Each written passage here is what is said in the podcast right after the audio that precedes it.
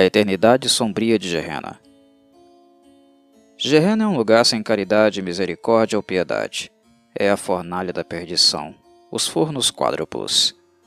É onde os Yugoloths saltitam em encostas vulcânicas intermináveis. A camada superior de Gerena faz fronteira com Hades e os Nove Infernos, então não é um lugar agradável. Flutuando em um vazio impenetrável e infinito estão montanhas vulcânicas aparentemente sem base ou pico, medindo centenas de milhares de quilômetros em cada direção. Uma única montanha vulcânica domina cada uma das quatro camadas de Gerena, embora os menores terremotos vulcânicos derivem e às vezes colidem com as montanhas maiores. Não existe um nível de ocorrência natural em nenhuma das camadas, Todas as encostas têm pelo menos 45 graus e muitas são parecidas com penhascos íngremes. Os habitantes diabólicos de Gerena esculpiram saliências artificiais, algumas grandes o suficiente para cidades inteiras, e caminhos em zigue-zague para conectá-las. Mas os edifícios não esculpidos por Yugoloths ou divindades nativas têm a tendência de se quebrar enviando seus construtores em uma longa queda deslizante montanha abaixo. As quatro camadas de Gerena são calas chamadas Mungoth e Krangath. Cada camada é diferenciada da outra por seu grau de atividade vulcânica. Entidades poderosas que possuem reinos em Gerena incluem muitos lords dos Yugoloths, bem como Meleth, o Lord Lich, e Menor, divindade dos gigantes das nuvens do mal o reino de Manzikorian, uma divindade Illithid, já foi localizado aqui. Mas Manzinkorian foi morto por Tenebros, o nome adotado pelo senhor demônio Orcus, quando ele retornou de sua suposta aniquilação. Consequentemente, o reino de Manzikorian começou a desmoronar e sua divindade se foi. A gravidade em Gerena é normal e semelhante ao plano material, mas as montanhas vulcânicas que ocorrem parecem flutuar livres em um vazio infinitamente maior.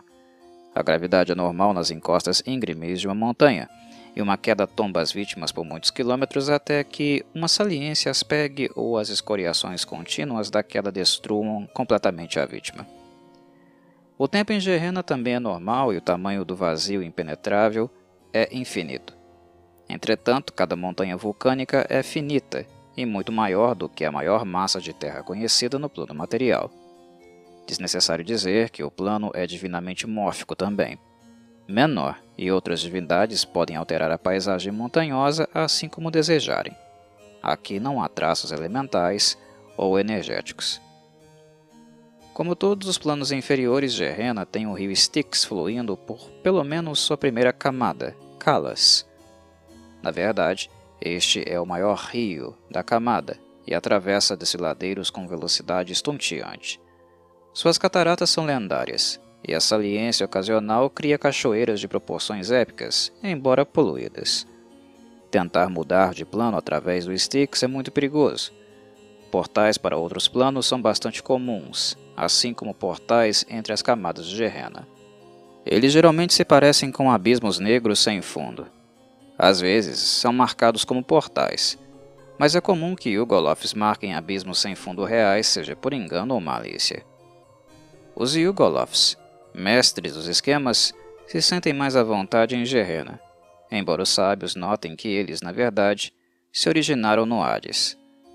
Mas os Yugoloths estão em Gerena há mais tempo do que a maioria das divindades que agora têm seus reinos lá. Os peticionários são o refúgio dos planos, Ávidos e gananciosos, eles cuidam apenas de si mesmos. Não espere nenhum favor de um peticionário, a menos que a prova da recompensa imediata esteja em mãos. Ao contrário de muitos dos outros planos externos, os peticionários de Gerena são mais obstinados, viajando de camada em camada em suas próprias buscas pessoais pelo poder. Eles procuram pelo último exercício de livre arbítrio, embora estejam destinados a nunca encontrá-lo. As camadas de Gerena, chamadas de monte, são ligeiramente diferentes, mas cada uma queima com uma vontade maligna. Os fluxos de lava parecem procurar o viajante casual, e fissuras se abrem sob os pés do visitante como se o próprio solo estivesse faminto. Como em Carcere, a própria Terra inclinada fornece luz, então as sombras se estendem para cima.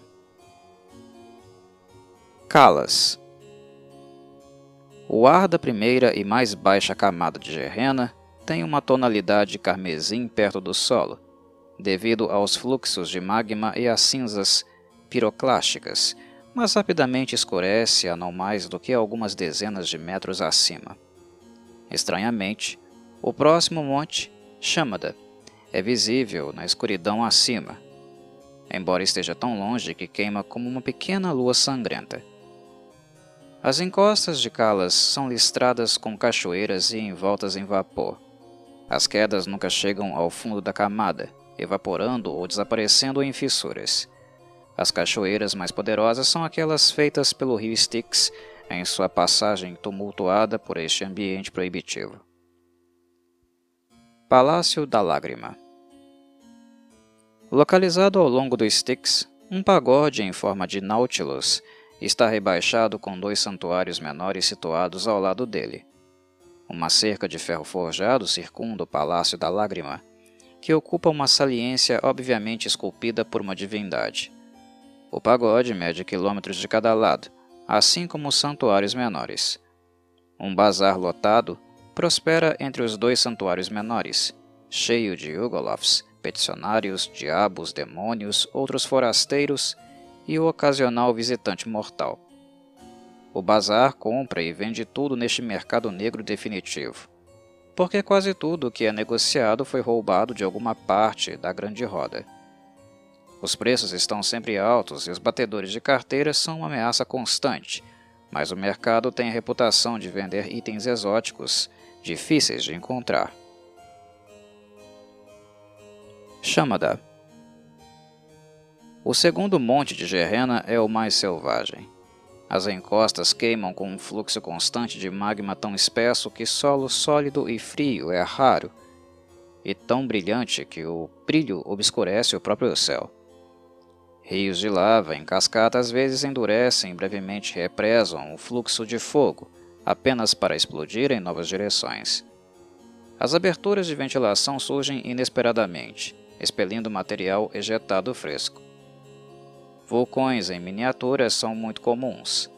O ar em si é geralmente preenchido com cinzas suaves como uma pena, que caem em todos os lugares como neve terrível, muitas vezes reduzindo a visibilidade a zero. Nimicre Das encostas de chama da Nimicre aparece como uma pequena lua com cerca de 610 metros de diâmetro. Ela flutua em esplêndido isolamento acima do monte em chamas, coberta por torres espirais e estruturas menos dramáticas conectadas por uma rede de ruas semelhante a uma teia. Tudo está limpo, os prédios são confortáveis e em excelente estado de conservação, e cada cidadão de Nimicre é bastante educado. Produtos excelentes de todas as origens podem ser adquiridos no posto comercial. E é uma parada estabelecida ao longo de várias rotas comerciais que cruzam os planos externos. O que a maioria dos visitantes nunca percebe é que Nimicry, edifícios, pessoas e tudo, na verdade é uma vasta criatura que imita uma cidade. Às vezes, Nimicry absorve um visitante completamente, mas outras vezes permite que os visitantes saiam ilesos. Se até mesmo uma única gota do sangue de um visitante espirrar em qualquer superfície da cidade, Nimicry é capaz de duplicar aquele visitante com exatidão, incluindo memórias até o ponto em que o sangue foi derramado. Se essa duplicata for removida à força da cidade, ela morre imediatamente como um membro decepado de um corpo. Torre Arcana Esta torre se eleva acima dos fluxos de lava e nuvens de cinzas de chamada, decorada com lâminas e pontas que prometem dor e morte para os visitantes indesejáveis. Os assistentes Yugoloth controlam a torre, que funciona como o cofre recorde da raça. A história deles pode ser encontrada aqui, embora as informações sejam bem protegidas e fortemente criptografadas com glifos, símbolos e outras magias de proteção. Os corredores internos da Torre Arcana sustentam os corpos dos peticionários esfolados pendurados em correntes. Os magos usam o sangue desses peticionários e do visitante indesejado ocasional para escrever sua história. Parafernalhas de tortura revestem todas as paredes que não sejam dedicadas a estantes de livros e arquivos lacrados. Bem abaixo da torre está uma vasta biblioteca de contratos particularmente horríveis como mortais, estendendo-se por quilômetros.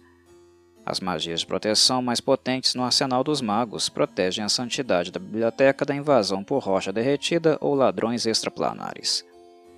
Cada contrato é inscrito na pele viva de um peticionário, queimado com magia e ferros de marcar. Os peticionários são amarrados em correntes como pipoca, por quilômetros em linhas paralelas de agonia. A única coisa na mente de qualquer peticionário é seu próprio contrato e sua dor pessoal. Mungoth O terceiro monte é muito menos vulcanicamente ativo do que Chamada ou Kalas, na verdade, é bastante frio e muitas vezes coberto por nevascas. A luz de aberturas vulcânicas espalhadas é semelhante à luz emitida pela lua cheia, tornando difícil a navegação pelas encostas geladas de Mungoth. Mesmo essa luz às vezes é apagada por uma queda de neve pesada e cinza. A combinação de neve e cinza ácida é perigosa para viajantes sem abrigo. O gelo que se acumula nas encostas torna muito mais difícil a tentativa de escalada, que já é árdua nos outros montes de Gerena. Vale dos Párias Um abismo profundo contém um reino bem escondido, protegido da neve ácida sempre presente. Construído com rochas basálticas iguais e ossos gigantes, é um castelo rústico. O castelo foi dimensionado para as proporções de sua mestra, uma maga gigante do fogo Pária chamada Tastua. Seus oito irmãos, companheiros excluídos, também residem no castelo. Como sua irmã, todos são magos ou feiticeiros. Os Yugolofs da camada têm vários contratos interligados com Tasto, o que ajuda a garantir a segurança do vale caso seus inimigos a encontrem. Tasto nunca nomeia esses inimigos, mas sua situação a torna compreensiva com a situação dos viajantes que buscam asilo. Assim, o Vale dos Párias funciona como uma estação de passagem para os visitantes necessitados, mas apenas se eles puderem encontrá-lo. Krangaf O quarto monte de Gerena, a Fornalha Morta, é desprovida de atividade vulcânica. Ficou inativo há milênios. A grande montanha da camada é um pilar escuro que retumba na noite, envolto em silêncio. Nenhum vento se move e não há brilho de luz qualquer. Krangaf está morta. Peticionários são raros e aqueles que se movem nesta camada aprenderam a ficar quietos, para que Melef não os ouça. Esperança desolada. Uma saliência mantida artificialmente contém um complexo de obsidiana precisamente moldada. Luzes fracas e avermelhadas são visíveis em janelas minúsculas em forma de fenda em todo o complexo. Esta é Esperança Desolada, a fortaleza de Melef, o Lord Lich. Esperança Desolada é uma cidade mortuária onde sarcófagos brilham como postes de rua e energias necromânticas dançam como raios em cada avenida.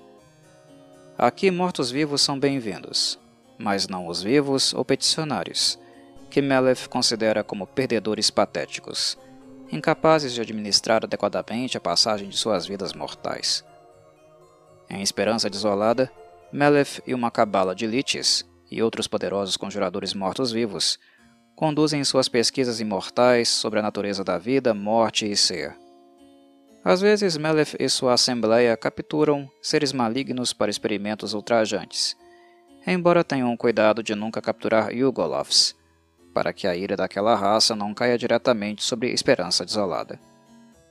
Além disso, há rumores de que Melef já foi um Yugolov, antes de mergulhar nas artes mágicas e eventualmente nos domínios dos Liches.